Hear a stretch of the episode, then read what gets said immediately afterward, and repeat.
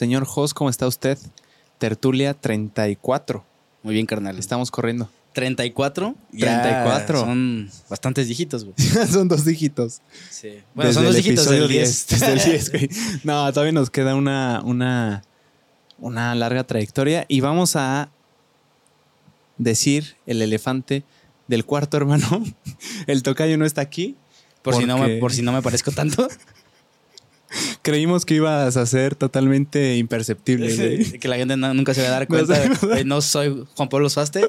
Discúlpenme, pero vamos a dar lo mejor en la cancha. No, eh, José es un tipazo, ya lo habrán visto seguro por, por acá. Grabamos episodio los tres que se subió en mi canal, ¿no? Sí, un episodio que me invitaste, que Sí. me invitaron, que fue en tu, estudio, en tu anterior estudio. Sí, de aquí de Ahí Querétaro. tuve mi participación. Ah, Él es buen- el buen Jos Chávez, también tiene un podcast, nos cae muy bien, eh, queretano, Cierto, ¿no? y el tocayo anda de rockstar. No, pero aparte vienen de visita. Los ambulantes están de visita, están en el estudio del podcast El Arte de Ser. Bienvenidos. Gracias, hermano. bienvenidos a este estudio cuando quieran. Gracias. El buen tocayo no está presente en este episodio y en el siguiente tampoco, porque anda, no sé qué tanto pueda revelar, pero digamos que está chambeando. Está trabajando arduamente y lo, la verdad es que lo hace muy bien. Sí, Es un gran me imagino. empleado en esa, en esa rubro. disciplina. Ajá. Y pues suerte, güey. Le deseamos todo el éxito. Sí, de hecho yo hablé con él y le dije, porque habíamos quedado de grabar este fin en la Ciudad de México y pues ya no dijimos nada, le dije que estaba aquí y me dijo, ya no estoy.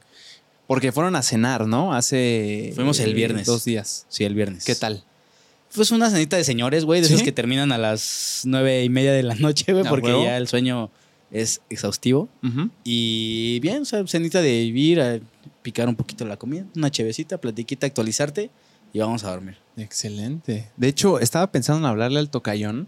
A ver, Sea imprudente o no, la verdad es que normalmente nos hablamos, entonces ya si no nos contesta no pasa nada, para que pues salude al menos, ¿no?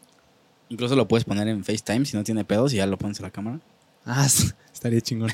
Déjame que me conteste y, y luego lo pongo en FaceTime. ¿Cómo ¿Le estás marcando? No se oye nada, ¿verdad? Ahí está. ¿Te imaginas que me conteste con una vulgaridad, güey? Así de... Hijo de tu puta madre. Sí, ándale, algo así. ¿Qué sería normal?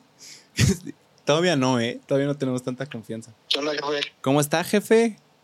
Bien puteado, güey, ¿y tú? Muy bien, está usted en vivo en la tertulia. Aquí estoy con el buen Jos. Ah, ¿qué pedo? Buenas tardes. ¿Cómo se encuentra, ¿Qué hay? caballero? ¿Qué hay? ¿Eh? ¿Cómo se encuentra, caballero? ¿Qué hay? ¿Qué anda- ¿Andan grabando? ¿Qué pedo? Estamos grabando, güey. Estás literalmente a cámara. Ah, ¿qué pedo? Nada intrusivo, ¿verdad? Este pedo. ¿Eh? Nada intrusivo. No, nada, nada intrusivo, güey. Este, ¿qué pedo? Nunca me habían marcado mientras grababa, se grababa algo, güey. No, porque nunca habíamos estado separados en la tertulia, güey.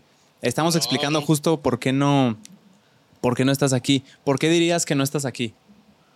No estuve, no, no salgo en, el- en este episodio porque eh, dio inicio, soy, soy tour manager de Jancitas Y dio inicio a la gira del show es eh, Mame y Mame y tocó en un lugar muy bonito de Querétaro, un pueblo mágico que se llama Jalpan de Serra. Te lo recomiendo bastante si, si no lo conocen, eh, está, está bastante chingón. Y ahí fue el inicio del tour y apenas eh, ahorita voy llegando aquí a Querétaro y vengo madreadísimo, la verdad. O sea, sí no, no sabía qué hora iba a llegar y lo mejor fue que mi compadre Jos pues se rifara, ¿no? Ahí, ya que también ha estado en otro episodio, pues que se rifara ahí a echar el cotorreo. Sí, se está rifando Tocayón. Em, pero pues grabamos pronto, ¿no? Para. As- Así es, así es. Este, pron- pronto, pronto ya hay episodio conmigo, pero mientras, pues ahí está mi compadre, ¿no? Pero sí, pronto, este, este fin de semana, porque no, no se pudo, pero pues ahí voy a andar ya en otros episodios. Muchas gracias, Tocayo. Nunca había pasado esto, pero para no faltar a nuestro compromiso de uno a la semana, ¿no? Y sí, sí, este, hay que, hay que, cum- hay que cumplir, ¿no? Lo que, lo que se dice. Y este, que- créanme que, que de verdad eh, hacemos todo lo posible por, por grabarles y darles contenido, pero sí hay ocasiones en las que sí es, eh, pues, o sea, estaba a tres horas de la ciudad de Querétaro, estaba en la sierra y pues no, no podía venir fácil para poder grabar. Así que lo, lo viable fue eh, que se haga una tertulia. Es como un cosas, güey, que creo que una vez Jacobo Wong grabó con, Sí, con con Rosarín. Rosarín. Estuvo Sí. cabrón, yo lo vi ese. Gran capítulo. Sí, sí, estuvo que le bueno. puso, le, le puso medio- una putiza el, el Diego al, al Jacobo, pero igual pues tuvo buena plática. Sí, envejeció muy mal después, güey. A mí me gustó mucho el episodio, güey. Se me hizo un crossover bastante interesante porque yo nunca los había visto juntos y creo que nunca los he vuelto a ver juntos desde ese episodio, ¿no? Sí, es cierto. No sé si tú tengas Yo- otro dato. Pues yo también creo que fue la única vez que los vi así como en un podcast juntos, la verdad. Sí. Sí, pues es algo similar, Tocayo. Eh, gracias por, por mantener contacto y nos vemos prontamente. Aquí estoy con el buen Jos y va a ser un episodio muy chingón. Ah, yo, yo sé que sí me lo, me lo voy a aventar el martes que salga para ver cómo quedó. Yo sé que va a estar chingón. Pero pronto va a andar por ahí, Tertulios, también para que no, este, no, no, no vayan a pensar eh, otra cosa, pero no. Sí, que, que ya te imaginas las teorías de conspiración que salgan, güey. De que Sí, nos inventan dejen- pleitos o Dejen algo así. comentarios cuál es la teoría de de que ya- conspiración ya de qué, qué es lo que ya. realmente está pasando con Suaste. ¿te imaginas, güey, que estén inventando que tú no eres Suaste, güey, solo eres un actor porque me peleé contigo? Eh, no sé, güey, hubo un chapulineo por ahí tal vez. Uy. ¿Te imaginas algo bien loco ahí? Sí, güey, luego, luego sacan cada cosa que no mamen. Pero, pero no, pues es, es por ocasiones así, o sea, pero porque la gira hay que, hay que chambear, ¿no? Para poder comer. Y, y pues nada, por ahí voy a estar en los episodios ya próximamente ahí con ustedes. Ya está, jefazo. Pues lo dejo, eh, voy, a, voy a dialogar con el buen Jos. Yo justo, justo iba a entrar al baño, o sea, apenas iba a hacer popó, este, pero justo me agarraste en la puerta. Así que sí alcancé a contestar antes de, dije como, a ver, antes de entrar, dije, prefiero hablar por teléfono y, y ya después, eh, pues también sobre que se afloja el mastique, ¿no? Como dicen por ahí. Y ahí lo tienen, al caballero Juan Pablo Suaste. Pues es que la verdad, o sea, vengo llegando de casi de casi cuatro horas de viaje porque estuvo un chingo de tráfico y pues uno, uno se viene cagando, ¿no? Ya está, jefe, pues ahí le dejamos. Ahí, ahí luego los veo. Que esté muy bien. Igual, Bye. A huevo. Pues ahí estuvo. No el- desaparecido. Pongan su teoría de conspiración aquí en los comentarios. ¿Qué es lo que piensan ustedes realmente que está sucediendo? De hecho, hace, hace, ¿has oído el podcast de Logan Paul? Se llama Impulsive. No, no lo he escuchado. ¿No lo has escuchado? He visto algunos clips, pero como tal nunca me he sentado a escuchar. Son tres co-hosts. Logan, uno que se llama Mike y el otro que se llama George. Y recientemente se salió uno, el, eh, George, se salió porque hubo una polémica de que en un, en un episodio fue un comediante muy popular de allá de Estados Unidos que se llama Bobby Lee. Estaban los cuatro dialogando y Bobby Lee, pues siendo comediante, estaba echando la guasa, ¿no? George también es comediante, eh, hace stand-up y, y como que me lo menospreciaron un poquito, como que me lo pusieron de lado, hablaba muy poco. La vez que habló, le dijeron como, güey, lo que acabas de decir, dijo algo súper personal, una anécdota personal eh, de él, güey, y Bobby Lee le dijo de que esto lo vamos a tener que cortar porque estuvo, estuvo muy largo. Entonces como que ahí empezó a, a sentirse un poco mal, güey. Y se termina saliendo del, de ese episodio, güey. Se levanta a cámara y se va. Y ya no regresó de, de ese episodio. Después en siguientes episodios hablan de eso. eh, pues se da a entender que va a seguir. Y aparentemente a día de hoy que estamos grabando, que es 14 de mayo, eh, ya no está. Aparentemente, hermano. ¿Crees que sirva de marketing ese tipo de dinámicas? O, sea, o que algunas sean planeadas Híjole. en el sentido de que puedes estructurar ese tipo de peleas para que para generar morbo. Sí, yo creo que sí. Pero en este caso específico no creo que sea así, hijos. porque eh, la historia desde que él ingresó fue que en un episodio le- creo que alguien había faltado, un co-host pasado, y le dijo a Logan, porque han sido amigos desde hace mucho tiempo, le dijo, oye, ¿puedo, puedo entrar? Como que, o sea, él quería entrar. Entonces entró por un episodio, su primer episodio donde participó fue en el de Tekashi 69. Y, y le encantó al público, güey. Hizo reír a Tekashi, como que se aventó buenas bromas. Y a partir de ahí empezó a ser ya co-host oficial. Entonces, definitivamente creo que sirve. Pues estamos hablando de esto. Pero no creo que sea el caso de él. Ya tiene su podcast él separado. Entonces, está interesante. Y este tema vino a colación de las teorías conspirativas que, que se están haciendo del, del tocayón de por qué no está aquí. Pues ahí hay muchos youtubers que están haciendo sus videos de que fue esto, fueron temas financieros, no les gustó esto, ya no aportaba tanto. ¿Qué Entonces, tendría que hacer un tertulio para poder abrir o que se abra una vacante a estar en, en un Uh. capítulo porque de hecho, pues yo los bauticé, güey, como los tertulios. O sea, yo soy un fan del, del podcast. Gracias. Soy un fan de, de- de ambos. Sí. Y ahora estoy aquí de co-host en, en- por dos episodios, lo cual Sí. estoy bastante agradecido. Gracias a ti. Pero güey. no sabes qué otro co-host puede haber allá afuera que sea un gran orador, que debate con temas interesantes con ustedes. Hay posibilidad, hay vacante abierta.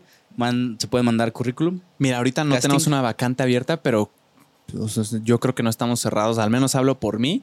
Yo no estoy cerrado a traer un- una tercera persona. Lo único es que se complicaría más en el tema de la logística. Sí, Si de por sí nuestras agendas de mi tocayo y yo, yo viviendo en la Ciudad de México, él en Querétaro, eh, va a la Ciudad de México cada dos fines de semana, a veces yo vengo y grabamos acá, ya está algo complejo. Meterle una tercera persona con una agenda completamente diferente va a ser eh, un tema interesante de, de maniobrar.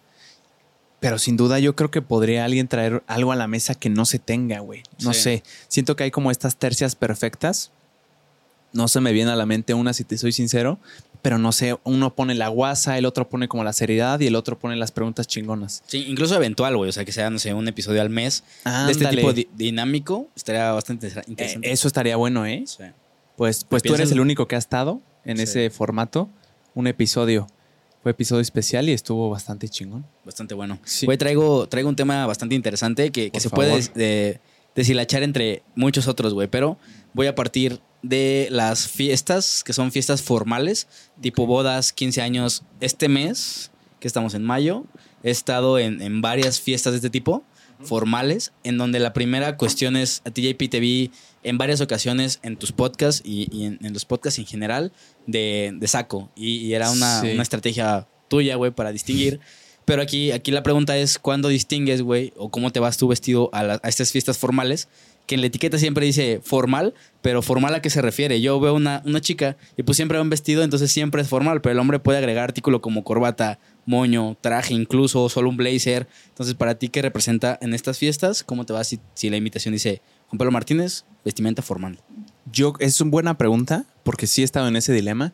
Y para mí la respuesta fácil que yo mismo me inventé, Jos, es eh, que tu saco sea del, del mismo estilo que el pantalón. Como que siento que agrega un toque de formalidad interesante. O sea, si tienes un, un- a lo que me refiero, si tienes un saco de cuadritos azul marino, que el pantalón sea del mismo, que los hayas comprado juntos. Sí, pues, que sea conjunto. venían ju- ah, exacto, que sea conjunto.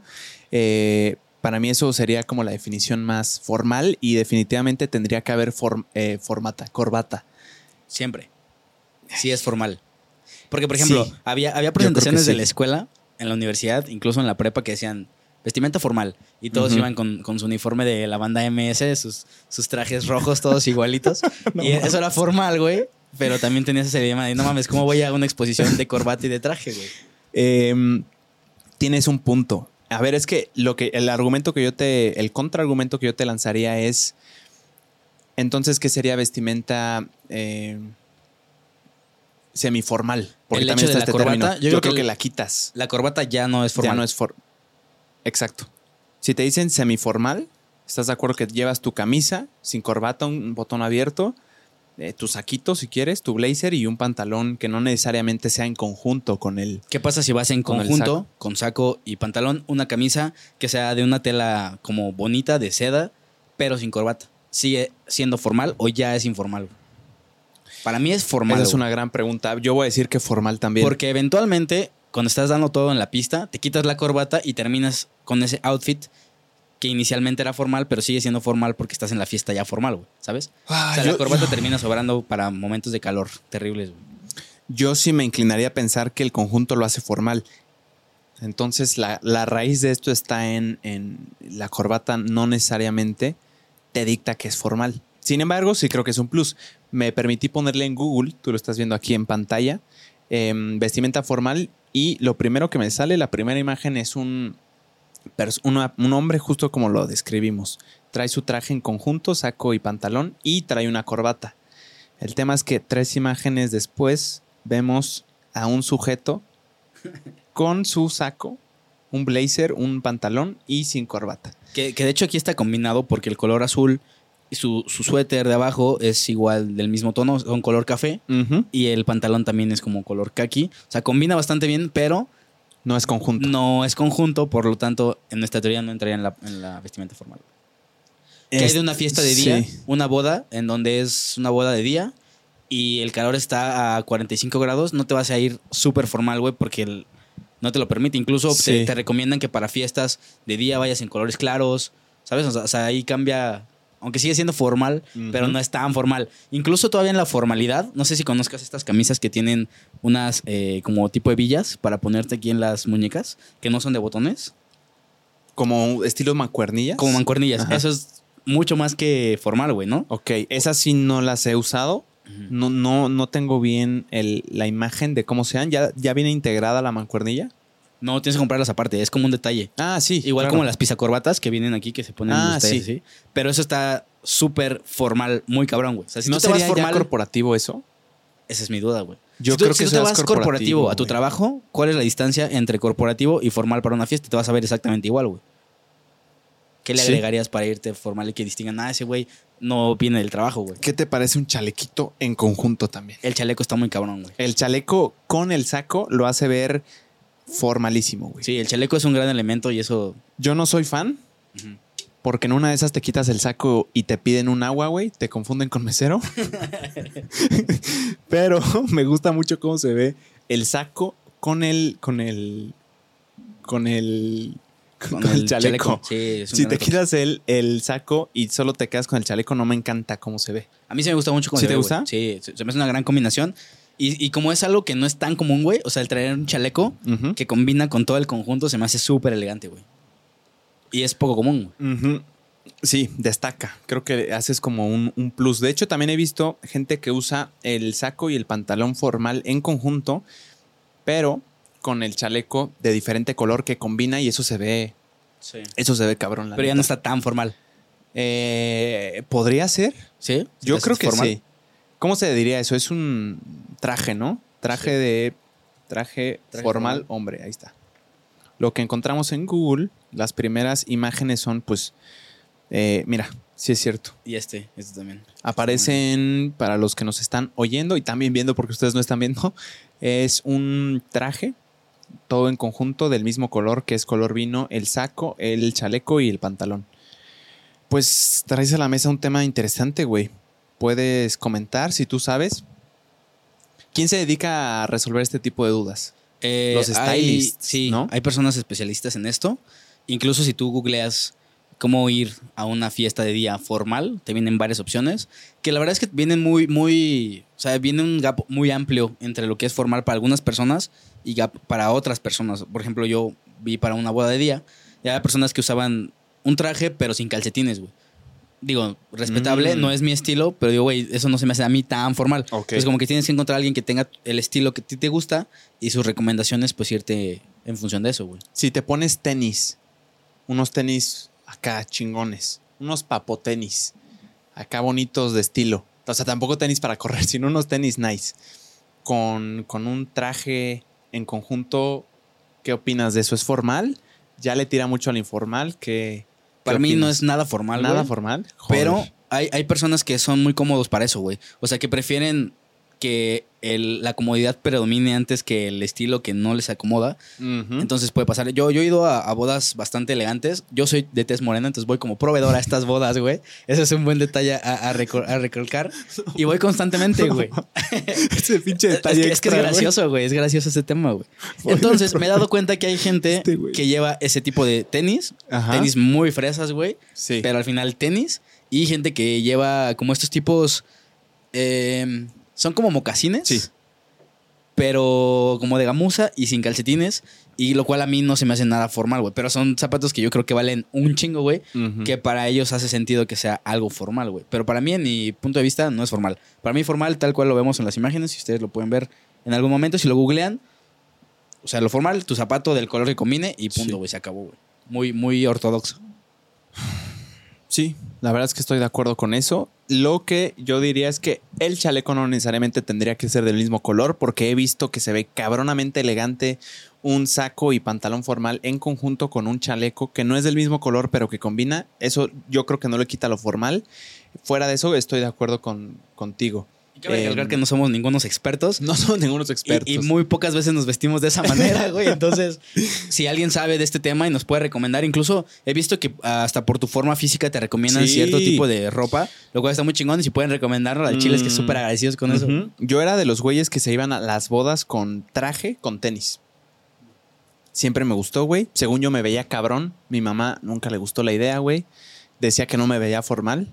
Y, y yo creo que sí lo puedes combinar bien, güey. Ahí te va. Me ponía un traje en conjunto, sin chaleco, nada más un saco, eh, el azul marino que siempre has visto con cuadritos, con el pantalón de la misma tela, de la misma textura, una camisita blanca, totalmente sólida, y unos Air Force One blancos high top, Todos blancos. no todos blancos, con, con etiquetas de la NBA.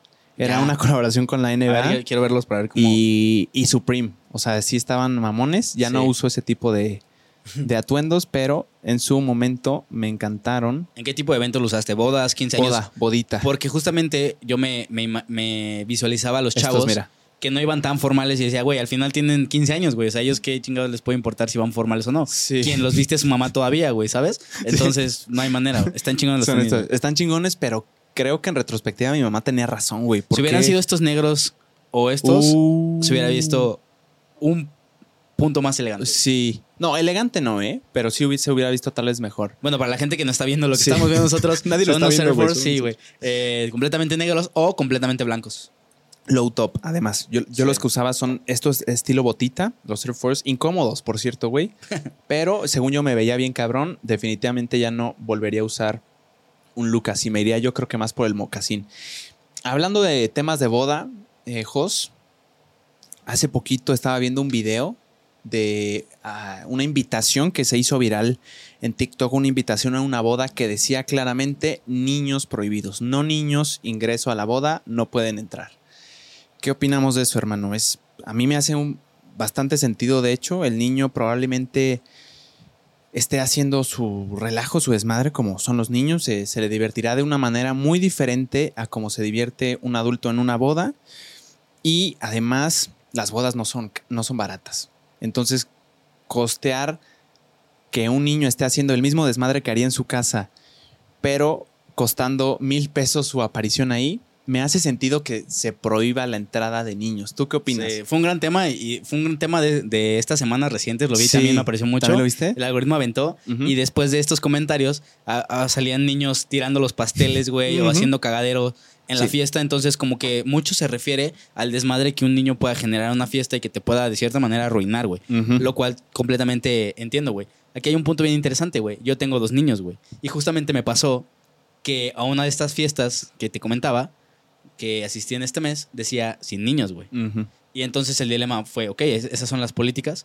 Y al llegar a la fiesta había niños, güey. Entonces te pones en un dilema de, ok, solo era a mí, o sea, me lo tomo personal o no me lo tomo personal. Y la verdad es que yo ni le puse atención, pero mi familia alrededor sí, sí, sí generó un, un cierto inconformidad de decir, güey, ¿qué pasa, güey? ¿Por qué hay niños corriendo allá, güey? Y estas personas por poco no vienen por no tener dónde dejar a sus niños, güey, ¿sabes? Entonces se vuelve un dilema bastante interesante que yo personalmente, eh, a como son mis niños, no les interesa en lo absoluto ir a una fiesta, güey. Claro. O sea, si dices sin niños, para mí mejor, güey, porque no tengo que arruinarles un momento para ellos donde pueden estar jugando Xbox en su casa a toda madre, güey, ¿sabes? Pero no sé, güey, lo justifico, entiendo también. No me ha tocado a mí nunca organizar un evento donde ponga no niños.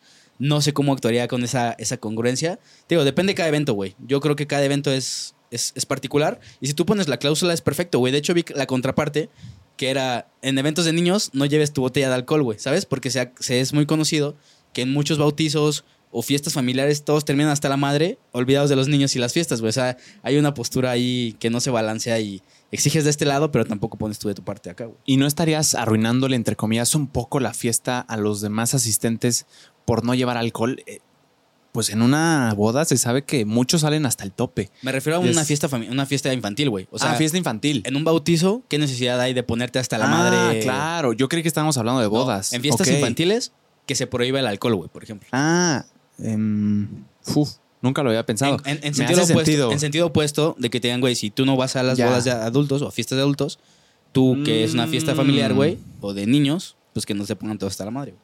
Imagínate una Estoy- fiesta familiar de un bautizo que terminen todos peleados por el alcohol, güey. O sea, ¿y qué culpa tiene el niño? Y que se dice un terreno resmadre por el alcohol, güey. Creo que eh, no sé qué pensar. El argumento tiene sentido. Ay. A ver, yo creo que podemos empezar con ver los pros de que haya niños en, en las bodas. Que yo veo uno, sinceramente, Jos, y, y solo se requieren dos niños para esto.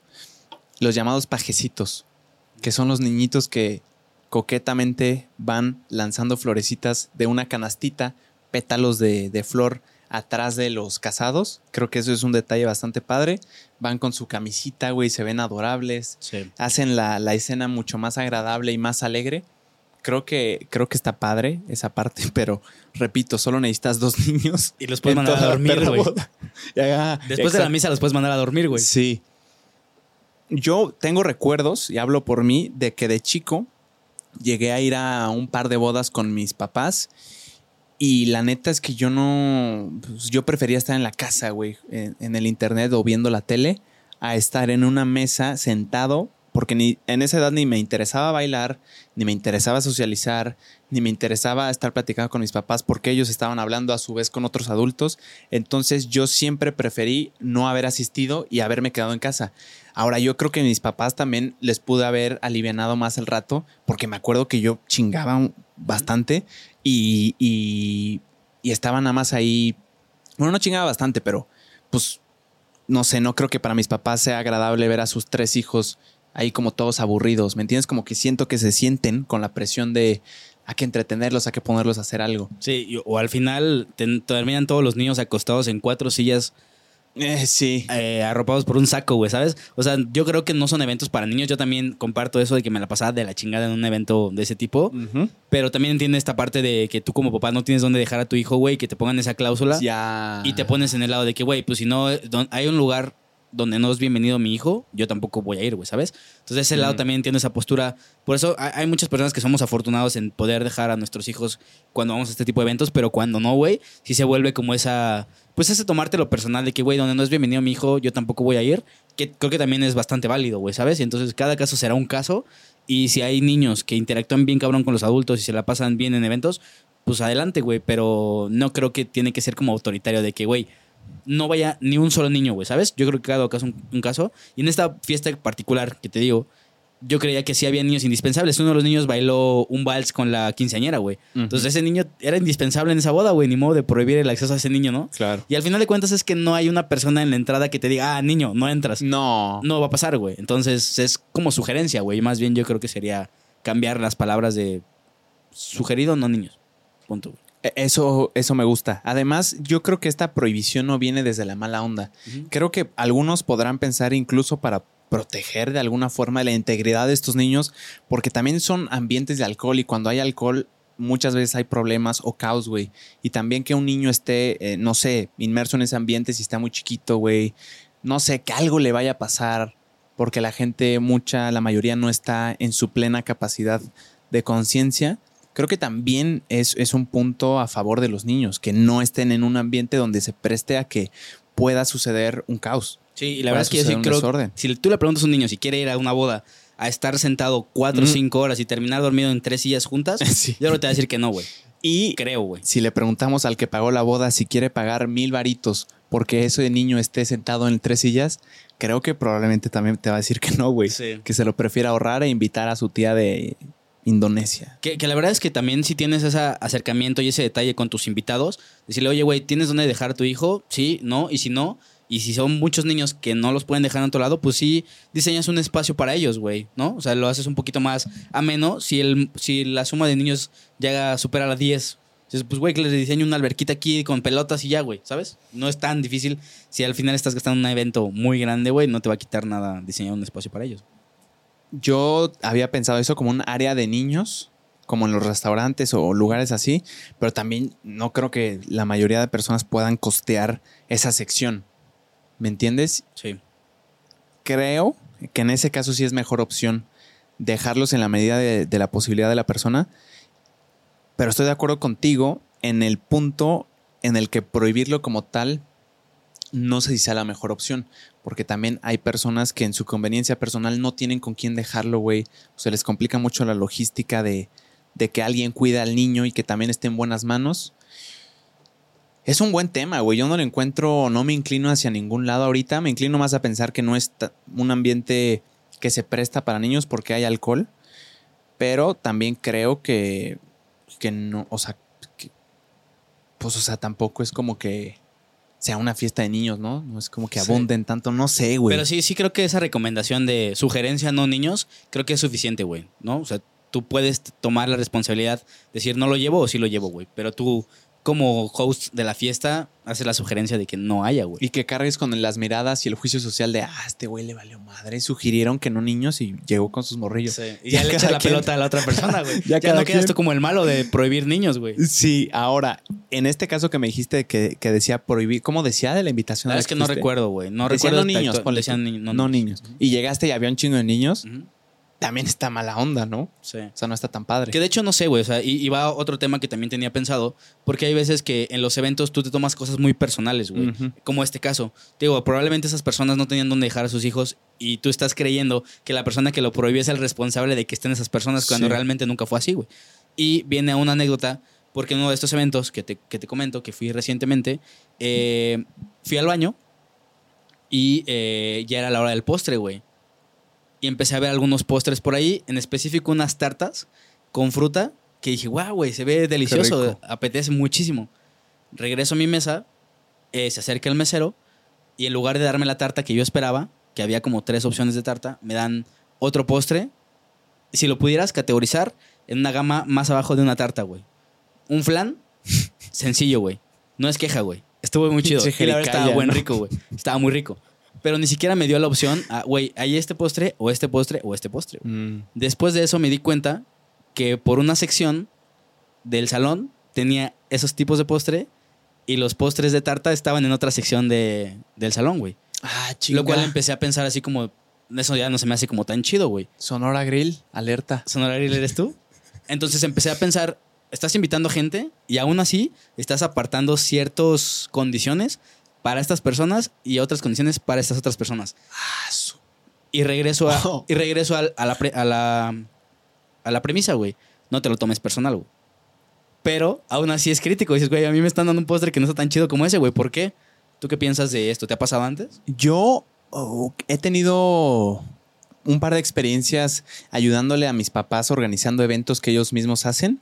Y recuerdo mucho que, que, cuando tú vas con el del el banquetero, el banquetero te da una gama de opciones y que tú mismo, de acuerdo a tu presupuesto, puedes elegir qué tantas opciones de menú va a haber y tú eliges cuáles. De hecho, hasta en lugares más mamoncitos hay una, eh, una degustación para que tú digas este, este y este. Y a como tengo entendido y como yo lo viví, es que en los postres había varias opciones y me acuerdo que esa vez, ese evento, elegimos tres postres diferentes. Em, puede ser, a como yo lo veo, una de dos. Aleatoriamente se eligieron o la encargada, en este caso mi mamá, dijo, no sabes que este me gustó más, este por favor dénselo a mi familia. No sé, o sea, yo creo que puede ser así. Este otro, pues, eh, a los amigos de mis hijos y este otro a los invitados generales, ¿no? ¿Y en categoría había distancia entre esos postres? O sea, si pudieras decir, no uno me acuerdo. era arroz con leche y otro era un, no sé, un postre pasado de verga. Ah, como yo me acuerdo, solo era el gusto personal del que probó el, banquete. Esto lo pongo de ejemplo, ¿no? Sí, claro. Mi mamá no, decidió así. Eh, de hecho, creo que fueron así como, pues a quien le toque.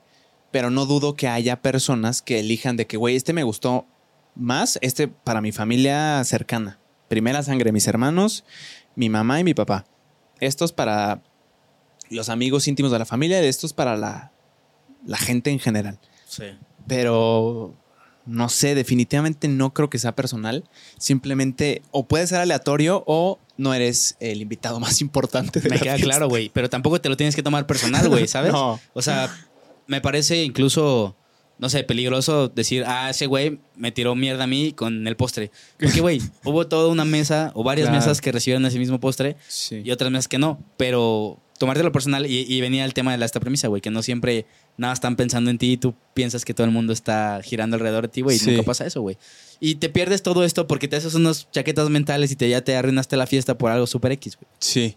Como hay una frase que la otra vez oí que decía que en la vida de cada quien todos somos los personajes principales.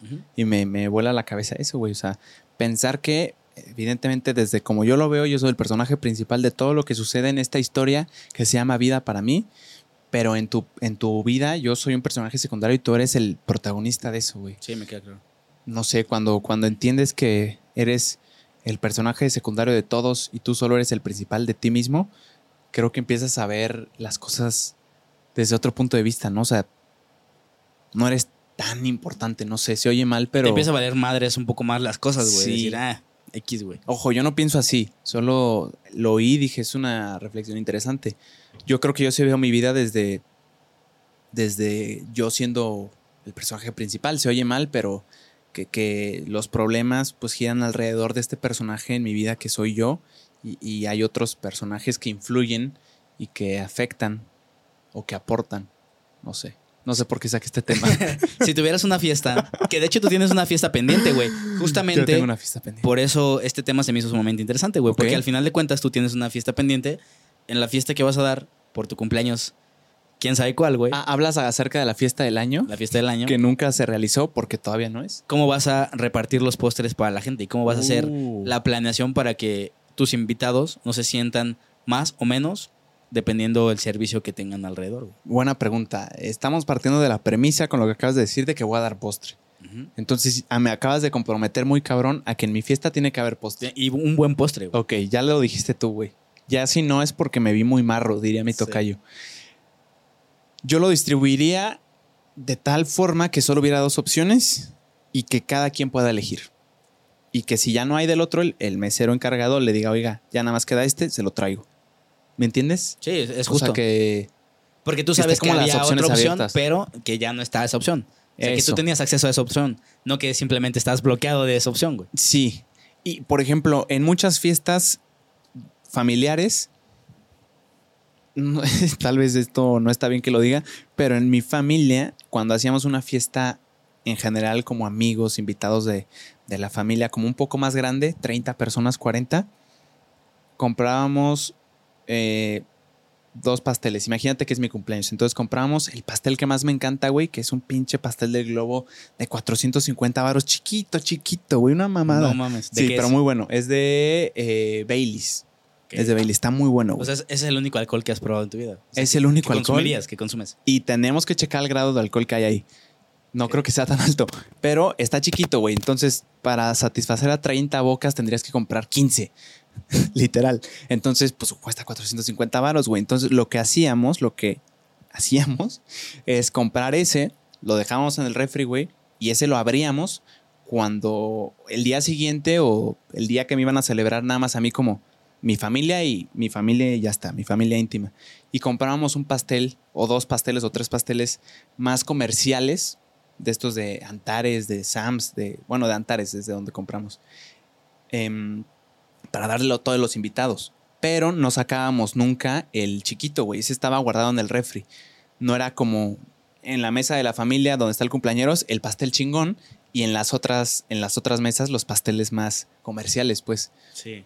Eso es como nosotros lo hacíamos. Sí, güey. porque no levantas esa tentación de que, Nunca ah, yo quiero ese pastel, Ah, güey. eso porque si voy, alguien güey. te lo dice, pues cómo negarle un pedazo de pastel. No, de y te ves ojete, güey. Claro, güey. Es que, es que eh, el simple hecho de que haya una opción mejor te hace preguntarte por qué yo no estoy teniendo esa opción mejor. Sí, Si hay algo mejor, yo quiero eso mejor. claro. Eso es como nosotros lo hacíamos, güey, pero exacto, sin dar, sin que nadie supiera. Y ya si alguien lo sacaba era para todos, güey, porque la, la cagaste y lo vieron la gente. Ya. Tú, Es interesante. es súper interesante eh, el tema de, de- de cómo ser justo en, en ese tipo de cosas. sí, Porque también, o sea, por ejemplo, si hay un menú de comida en donde hay personas que no consumen carne y el menú es de exclusivamente carne, pues estás negando a alguien un plato de comida, güey. Entonces se vuelve también peligroso de no tener variedad en esas opciones. O sea, no, no es como de que solo va a haber esto y se chingan todos. Pues no, pues hay que tener esa variedad también para que cada una de las personas, según sus gustos, pues se adapten, güey. ese es un tema interesante, güey. Eso está cabrón porque sin duda nunca le vas a poder dar gusto a todos. güey. Eso es un, un Porque va a haber un güey que solo coma lechuga con aderezo específico. Entonces, para hacer eso, tienes que mover tu logística muy cabrona. Los banqueteros yo creo que son los encargados de ver por eso, güey. Creo que te hacen una lista de preguntas de que tienes invitados que no coman lácteos, que no coman esto, que sean alérgicos a tal cosa, para hacer como tres cosas especiales, diferentes para solo estas tres personas contadas, pero me tienes que avisar antes. Me acuerdo que así fue en el caso del banquete este que te digo, eh, de la fiesta familiar. Pero también darle gusto como que a todos, güey, o sea, que alguien, no sé, eh, en vez de nueces coma nueces de De la India. pinche Himalaya, güey, está... Sí, está pasado de verga, cabrón, ¿no? Sí, Eso sí no sé. Yo no soy banquetero, no soy el encargado de eso, pero yo creo que esos güeyes se la deben de saber de todas, güey. O sea, Sí. tienen como algo genérico que gusta a la mayoría, ¿no? Yo lo haría así, güey. O sea, yo lo haría en lo más parejo posible. Sí. Porque me gusta incluso la uniformidad, güey. O sea, que se vea a todos y que nadie se sienta más ni se siente menos. Y ahí está, güey. Y ya no hay diferencia así, güey. No te metes en pedos. Sí. Sí, yo me inclino más a pensar así. Justamente también hablando de todavía de las fiestas, güey. Noté un patrón en una de estas fiestas que fueron unos 15 años que había unos chambelanes, güey, bailando con la, con la quinceañera. Y según yo, esto ya no se hacía, güey. O sea, ya son tradiciones milenarias, pero hace mucho yo no iba a una fiesta de 15 años, güey. ¿Te tocó a ti en algún momento ser chambelán? Nunca me tocó ser chambelán, gracias a mi Dios Señor. Mm, se me propuso, ahorita que me estoy acordando un par de veces con, ya sabes, amigos de la familia de que, ay, mi hija cumple años, que chambelán. La, la verdad es que yo nunca accedí por dos razones, Jos. Una, porque no tengo mucho ritmo. Bueno, no es cierto. Creo que sí tengo ritmo, me lo dijo una maestra de baile, por eso lo digo. Pero digamos que no tengo desarrollado los pasos. Ya. Eso, y número dos, pues por la. Pues por pena, güey. No Sí. estar expuesto ahí. Y todo el mundo tu- está viendo específicamente sí, a ti, güey, y a la Tu quinceañera. trajecito, güey. Nunca fui, pero. Pero. Pero creo que ahorita me arrepiento un poco, güey. Yo creo que si alguien ahorita me propone, quiere ser mi chambelán, sí me rifo, güey. Hoy en día sí. Antes no, güey. Antes era mucho más penoso. Pero, güey, ¿quién va a contratar a un chambelán de 20? ¿Cuántos tienes? 20. 23. 20, de 20 años, güey. 23, Está cabrón, güey. Está Está dando un, número, un número. Fíjate, ¿quién va a ¿Cuántos contratar a un chambelán de 34? 30, güey? Pues no, güey, nunca, güey. No, el chambelán tiene que estar entre los. Yo creo que máximo 16 años, güey. ¿A poco hay edad para los chambelanes? Yo creo que sí, güey. Sí, porque si no ya se vuelve ilegal, ¿no? Sí, Ya es jugada ilegal. Está- Pero también hay, toda la hay- razón, hay negocios donde rentan chambelanes, güey. Sí, Y probablemente esas personas tengan más de 20 años. Eso, eso es una posibilidad. Pero yo creo que sí tienes razón. Son más como. Siempre se le pide, tengo entendido por tradición, como a los. Si no rentas chambelanes, como a los amigos de la edad de la niña que va a cumplir los 15, ¿no? Sí, yo fui chambelán bastantes veces, güey. De ¿Sí? hecho, mi retirada en, en ser chambelán, güey, yo creo que fácil en mi época de 15, una vez al mes era chambelán, güey. Una vez al mes. Y no estaba yo en ningún grupo de chambelán. O sea, era que, hey, este güey bailaba bien, lo vimos en unos 15 años y vente a este, vente a este, como si fuera, no sé, güey, un objeto. Me, me sentía utilizado en ese momento, güey. Y mi, mi retirada de eso ya tenía como 17 y una chava eh, cercana de- a la familia me dijo, oye, quiero que seas mi chambelán, pero quiero que tú pongas el baile. He visto que has estado en un chingo de Ah, 15 chinga. años y yo puse el baile de su fiesta también siendo chambelán, güey. Y ahí dije, ya no quiero más ser esto, güey, en mi vida, güey. Te hartó. Sí, y una de las experiencias más divertidas es que mi actual novia, eh, en sus 15 años, hizo un baile. eh, ¿has, has escuchado esa canción de Bailando ella te hipnotiza del cuello? Una canción muy vieja. ¿Reggaetonera ¿no? zona? Exactamente, güey. Sí, sí. Y la dinámica era que en ese momento de romper la camisa, ella tenía que romper la camisa al chambelán. No, man. Y yo era ese chambelán que tenía que romper la camisa. Ay, qué incómodo, güey. Cinco minutos antes de, salir al, al- al show, todos para facilitar esto, porque todos rompían su camisa, güey. A- O sea, la quinceañera al, al principal le rompía la camisa, pero todos los demás también rompían su camisa, güey. Entonces, para que no se vieran pendejos, a la hora de no poder romper su camisa, todos con una navajita empezaron a cortar los hilos Ah, para que ese acto fuera, fuera fácil, güey. Yo no lo hice, o creo que sí, la verdad es que no me recuerdo. Pero en ese momento, la playa no se rompió, güey. Entonces siguió la canción, siguió la canción, siguieron todos bailando y ella seguía intentando romper la camisa. Y fue un momento muy vergonzoso del cual estuve presente, pero no fui el protagonista, lo cual agradezco muchísimo, güey. Saludos si estás viendo esto. Pero fue un gran momento, güey. ¿No le ayudaste tú a romperla así? De hecho, Ah, se rompió porque yo fui el que... El que metió mano ahí. Sí. Pero, Pero, imagínate la quinceañera, en su momento top, todos viéndolo en el boom de la canción y no poder lograr No. consolidar Ah, y se te pasó el beat en donde lo tenías que romper un segundo si te tardaste. que son cosas que pasan en los 15 años, yo creo que bastante seguido. Y, y esta vez que me puse a analizar a los chambelanes, ni siquiera están viviendo el momento, güey. Están contando un, dos, tres, cuatro, un, dos, tres, cuatro. Cada momento que hacen, güey, ¿sabes? Y se vuelve como de, güey, pobres güeyes, no, no merecen estar ahí y sufrir ese pedo, güey. Ahora, ¿se te pagaba a ti como chambelán? Nunca recibió un peso eso. Nunca recibiste un peso. ¿E ibas a eventos de puras personas que conocías? ¿O sí llegaste a ir a unos de, güey, yo no tengo ni idea quién sea ni la festejada ni cualquier persona que esté en este salón? ¿O siempre, Siempre- conocías a alguien? Siempre son conocidos Ok. porque incluso los bailes ensayan, güey. O sea, con tiempo antes, de menos conoce a la persona de los ensayos. Mm. Pero sí, procuraba que siempre fuera gente conocida. Pero tenía amigos que también se dedicaban a hacer chambelanes. O sea, en una empresa con chambelanes y ellos les ponían el baile. Y pues eran expertos, güey. Era como un negocio. Si tú tienes entre 15 y 20 años, es un algo a lo que te puedes dedicar. Mm. Si te gusta bailar, que está chido. Es una opción de fin de semana y es bastante viable. Y aparte está padre, ¿no? Sales a enfiestar, te diviertes, si te gusta bailar ya la hiciste y además te ganas una lanita, no sé cuánto pueda llegar a percibir un, un chambelán, pero creo que está, creo que es un, un, un trabajo de muy chingón, Y bastante. aparte, fin de semana nada más el sabadito y ya. Sí, todos los fines de semana tienes fiestas si eres lo suficientemente bueno, ¿no? Te vuelve muy social. Te vuelves un buen de gente. Sí. Yo Es no una le buena veo. opción, güey. sí, pues ya se me pasó sin duda mi época de chambelán, pero que sepan que yo sigo disponible. Aunque Jos piensa que, tienen, que tengo 23, yo puedo tener 17. Lo dudo.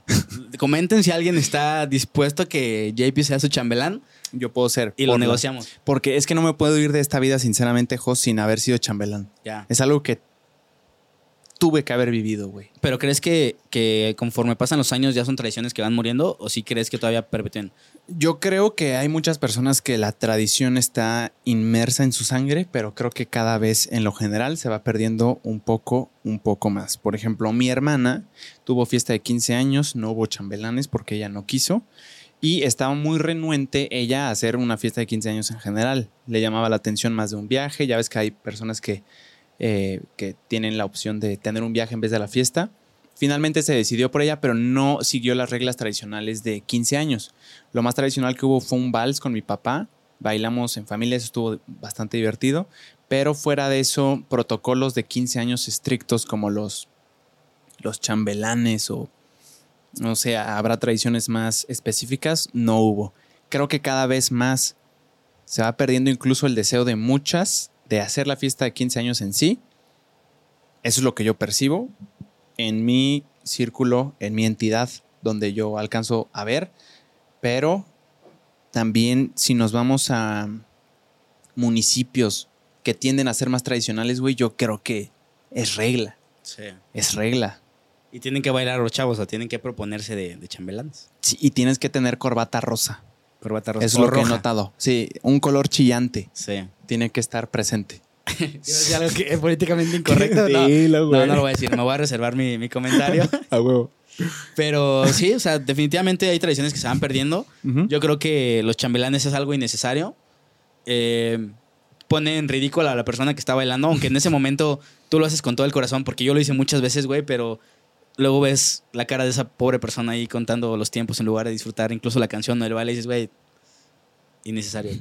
Ahora, yo creo que habrá unos chambelanes muy expertos que ya nada más lo disfruten, güey, y traigan los pasos ya predeterminados, que ya son muy buenos. Yo me voy a meter a clases de baile, güey.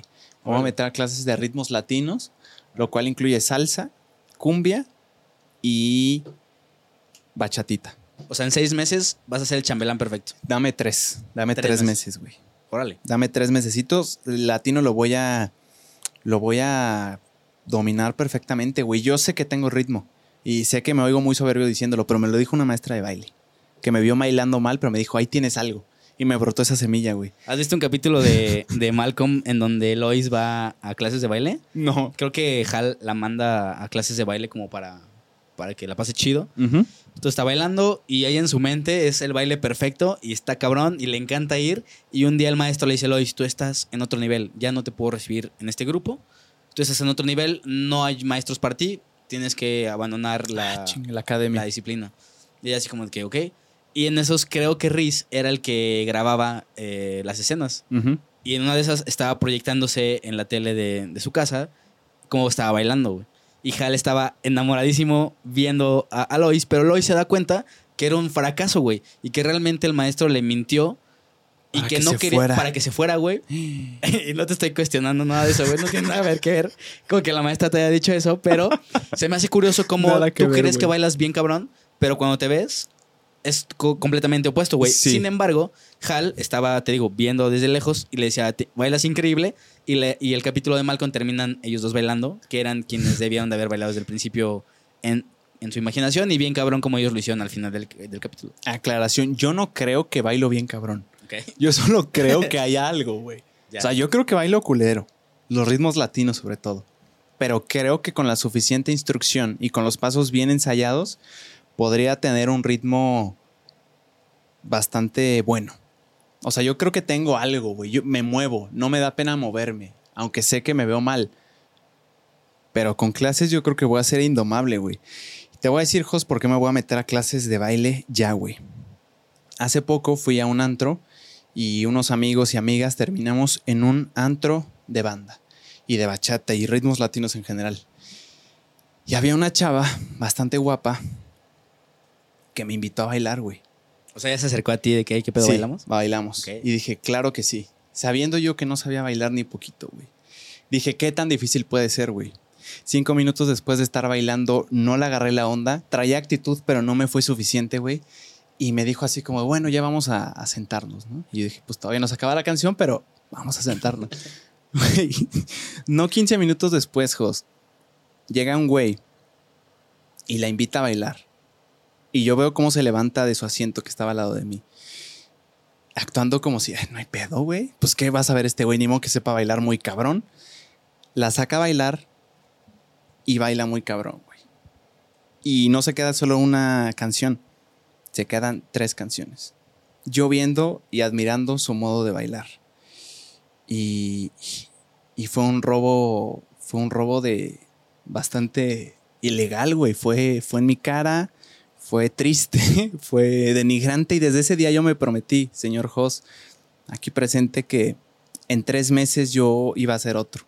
Iba a ser una una eminencia de la danza. De la danza de ritmos latinos, güey.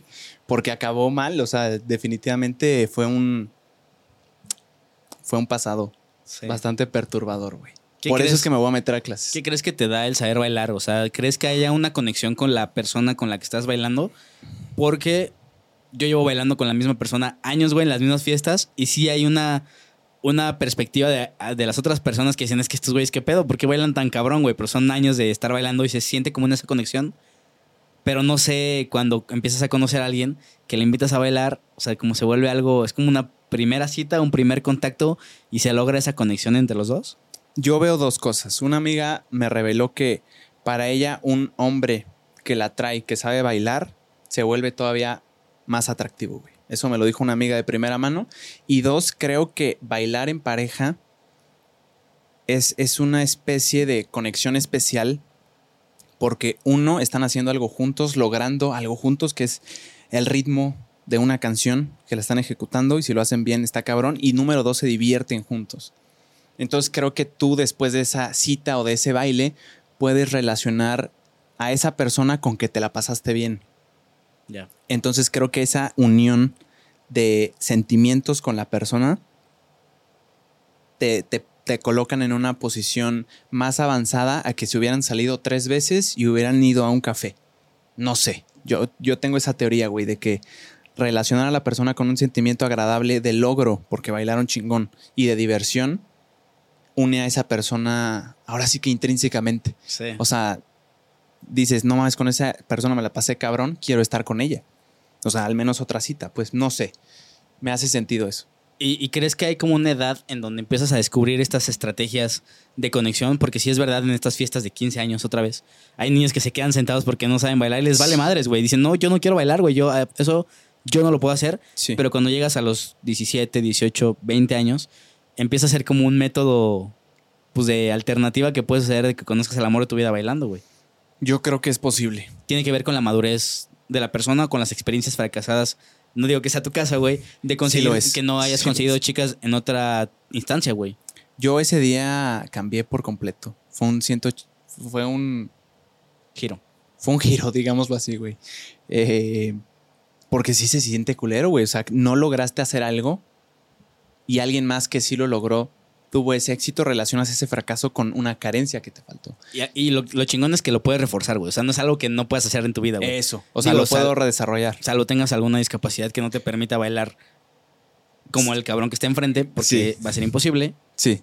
pero pues puedes hacerlo de alguna manera también especial, güey. Sí, gracias a Dios hasta ahorita no me falta nada para poder eh, dominar la pista, pero yo sí en tres meses voy a hacer algo totalmente distinto, güey. En la universidad hay clases de baile. Creo que, que en verano no se va a abrir el taller, pero igual en otoño sí. Y ahí, ahí veremos que... Güey, si tengo un solo, lo logré. Porque hace poco un amigo justamente en ese taller se graduó de, de todo el taller de baile después de cuatro meses. Y hubo dos personas destacadas que tuvieron solo de salsa. Que Entonces, solo. Que bailan, o sea, que todos los compañeros hacen un círculo y solo estos dos güeyes bailan. Son los más destacados, obviamente. Si yo llego a tener ese, ese solo, güey, voy a perder piso, güey. ¿Cómo podríamos comprobar que sí estás haciendo tus clases, güey? Porque es algo interesante. Estás haciendo un compromiso para ser chambelán y aparte ser un chambelán capacitado Ujú. en, en la danza, güey. ¿Cómo podremos comprobar que este, que este logro que vas a hacer se esté trabajando día a día, güey? ¿Lo vas a documentar? Sí, lo voy a documentar eh, yo creo que en las historias y también en semana a semana en, en la tertulia. Te digo, este verano no creo que se abra el taller de ritmos latinos, pero el próximo, en, en otoño sí. Sí, yo sí, yo creo que el baile es algo que traes el ritmo natural, porque hay personas que parecen troncos, que no se mueven porque no les mueve, no sé. Yo creo que llegué a ser uno de ellos, pero yo hoy en día sí creo que con la suficiente instrucción y práctica puedo llegar a ser un cemental eh, de la danza. Esperemos que sí. Hay, hay un factor bien importante ahorita en esto de, de- de cómo se siente la música y cómo se transmite la música entre las personas. Y justamente preguntando a este antro que fuiste o a este lugar, en donde yo creo que el DJ tiene que ser un DJ capacitado para estar ahí y hacer bailar a la gente. Mi pregunta es, ¿cómo sabes cuando un DJ es buen DJ? Para ti, güey, personalmente. Porque en las bodas pasa mucho que hay de todo, güey. O en los 15 años. O sea, no sabes si el DJ va a ser bueno o no, güey. ¿Cómo empiezas a detectar que el DJ sí transmite? Porque el DJ es súper importante en las fiestas, güey. Claro. O sea, un elemento que aparte de costoso, pues no conoces muchas veces su trabajo, güey. Yo creo que sabes que el DJ es bueno cuando sabe leer el ritmo que hay en el salón. Me refiero a esto a que cuando llegan todos y todos están como no todos se conocen o no necesariamente todos llegan con el hype de bailar ritmos rápidos, güey, y salir ya de una vez. Tomé clases de DJ por un semestre Ok. y el profe era muy cabrón, si era un DJ ya establecido aquí en Querétaro, muy chingón. Y nos explicó que al principio, evidentemente, tienes que empezar con BPMs bajos, o sea, beats por minuto bajones, o sea, un, en lo que llega la gente, mm, algo tranqui, güey. No vas a poner Luis Miguel, la canción más movida. Y poco a poco vas, vas viendo esa curva en la que la gente ya comió, güey, ya está tomando, entonces ya tiene más energía, ya tiene más energía. Y también nos dijo que hay momentos en la noche en los que baja un poquito esa energía y tú tienes que saber cómo manejar ese, ese mood, ese sentimiento general que hay en el, en el salón y basarte en eso para elegir qué géneros poner, qué hits poner, em, qué música mezclar, cuáles géneros evitar. Yo creo que la, experiencia es lo que sí hace a una persona de DJ muy cabrona, güey. Saber cuándo incluso callar la música para que todos la canten. Cómo saciar los paladares musicales de la gente mayor en esa fiesta sin dejar atrás a los jóvenes de la fiesta. Cuándo dejar de poner Los Ángeles Azules para poner a Belinda. Cuándo poner algo chistoso y cuándo volverlo más sensual. Yo creo que es un arte, güey. De, No- de- de no primera menos. vista, si tú ves una pista vacía, ¿crees que es un buen DJ, DJ o un mal DJ? Si esa Pista en, vacía. en medio de la fiesta, Medio fiesta. Ya, Es- ya abrió pista, ya pasó lo chingón. Se subió gente, luego se bajó, se subió gente y de repente hay cero gente. mal DJ. Mal DJ. Yo creo que al menos debe estar a un tercio de la capacidad de la pista Ya. como mínimo, güey. Digo, esto de... Es que es bien Sí, interesante. Estoy güey. mamando nada más, No, pero, pero está cabrón, sí güey. creo que Y todos los factores que dijiste, imagínate, tú, tú nada más ves a un güey arriba poniendo canciones, Sí. pero ese güey de arriba poniendo canciones está considerando todo lo que tú ya dijiste, güey. y, no es fácil, Y no lo güey. valoramos a veces. güey. Yo lo llegué a hacer, tuvimos en nuestra graduación de DJ un evento nocturno en donde todos los estudiantes que tuvieron los huevos de pararse ahí, tocaban. Y me acuerdo que yo fui el primero que se animó, güey. Todos estábamos bien nerviosos porque, porque lo que hace un DJ es mezclar dos canciones para que la transición entre una y otra no esté culera. Porque si no, nada más pones Spotify y esperas a que se acabe la canción y que siga la otra. Lo que hace el DJ es saber qué canción dejar, qué parte de la canción dejar y cuándo transicionarla a otra sutilmente, sin que sea abrupto el cambio y sigas, puedas seguir bailando, incluso cuando la música ya cambió. Eso significa que tienes que poner dos canciones contiguas que tengan BPM similares, un ritmo similar. Y me acuerdo que algo que nos pasaba a nosotros como DJs principiantes, los estudiantes, era que no sabíamos cuándo meter ni cómo meter la otra canción, entonces perdíamos el tiempo, güey, y se nos acabó la canción. Entonces estaba bien culero porque se sentía como la adrenalina de ya, güey, pon otra, pon otra, pon otra, que no suene culero, que no suene culero. Y aparte hay botones como bien sensibles, güey, que si tú tocas el scratch o el disco que, suena si lo tocas así se pausa de ese lado. Entonces, si lo tocas mal, se oye bien feo y se nota un error abismal, güey. Y, te digo, no todas las canciones tienen los mismos BPMs, pero tienen similares. Entonces lo que tenías que hacer era como emparejar o darle la rapidez a la música que venía, que la estás escuchando en tus audífonos, pero afuera se está escuchando otra canción totalmente diferente. Entonces estás escuchando las dos simultáneas y saber cuándo meterla sin que suene feo es un perro arte, güey. Y aparte ver a la gente que está metida en la conexión, Nick, porque puedes estar en tu pedo, güey, aquí mezclando y sin gente allá, güey. Mm, pero también tienes que conectar con la gente que está allá, güey es un arte, güey. Felicidades a todos los DJs. Sí, felicidades. Manifiéstense, son una riata. Y no dejen la pista vacía nunca, por favor. Por favor, que no, nunca falte. Llevamos una, una horita y tres minutos, hermano. ¿Algo con lo que quieras cerrar? Eh, no, yo traigo mis temas, fueron todos, me parece. Si no, los tocamos más adelante. ¿Tú algo más que quieras agregar? Eh, no, la verdad es que me gustó mucho el episodio, güey. Creo que salió sutilmente muy cabrón. Me impresiona que llevemos una hora. Según yo, nada más hemos hablado de chambelanes, bodas, DJs. Y al principio, ¿de qué hablamos? Ah, le abramos al tocayo, güey. Creo que hubo de todo aquí, güey. Outfits, elegantes. Outfits elegantes. Me gustó mucho el episodio, güey. Tocayo, pues a ver cuándo hacemos un episodio porque Jos ya. Ay, sí. ya, está en base. Haciendo las teorías conspirativas. Sí, no, aquí ya se instaló. De hecho, el estudio ya de tertulia ya está instalado. No, es, como, como lo habíamos dicho, este es un proyecto no de una persona, es un, es un proyecto de dos. Entonces, las, las decisiones se toman al 50% mi tocayo y 50% yo. Es decir, todos eh, los dos tenemos la decisión con el mismo peso, ninguna inclinación hacia ninguna parte. Era un pequeño chascarrillo que metía ahí tocayo. Usted, como yo, tenemos nuestro lugar asegurado, al menos que algo pase y los dos digamos que es tiempo de emigrar. espero que no. Espero que no, porque los tertulios estamos deseosos de, más capítulos de este tipo y esa interacción, la neta es mágica, güey. Ya quiero que salgan capítulos y luego lo poner, ver los clips y seguir alimentando esta comunidad. Pues vamos a ver qué clips salen de aquí, güey. Ojalá también te beneficie a ti en la medida de lo posible para, para crecer ambos y gracias por, por acceder a reemplazar a, un titán como el señor Suaste. Creo que el asiento queda eh, bastante, no sé cómo decirlo, güey. para no insultarlo porque está gordo. Eso querías decir, güey, güey, en exclusiva. no quería decir eso, Tocayo. Simplemente no es fácil reemplazar al señor Suaste. No es un reemplazo, pero yo creo que no. No sé, güey. También tener una conversación así no está tan fácil como se ve. No sé. Ese tal vez yo soy ya soberbio. Pero te agradezco mucho, güey. a ustedes les agradezco la oportunidad. Obviamente, todo esto estuvo eh, medido, mediado por, por ambos. Tuve que firmar un contrato de exclusividad donde ambos estaban de acuerdo. Claro. Para poder llegar a este capítulo. Todo, algo muy serio hay detrás de esto. Este proyecto es bastante serio, entonces quédense con esa idea. Ah, huevo. Nos vemos el próximo martes y gracias a, ti por, por oírnos, por vernos. Estuvo bastante chingón. Comenten ahí, por favor, las teorías conspirativas para que hagan reír al tocayo. Anda bien puteado de, de su gira. Ya les dijo que es tour manager. Lo está haciendo un trabajo muy chingón y pongan ahí sus teorías conspirativas de, por qué no está aquí. Solo se permiten respuestas incorrectas, ¿no? Comercial para él, van a estar anunciados todos los lugares donde van a ir de gira. Sí. Si su ciudad está ahí, por favor vayan. Pueden tomarse una foto con él. Sí, si tú no sabes de qué estamos hablando, el tocayo mencionó que es tour manager de el señor Hansitas.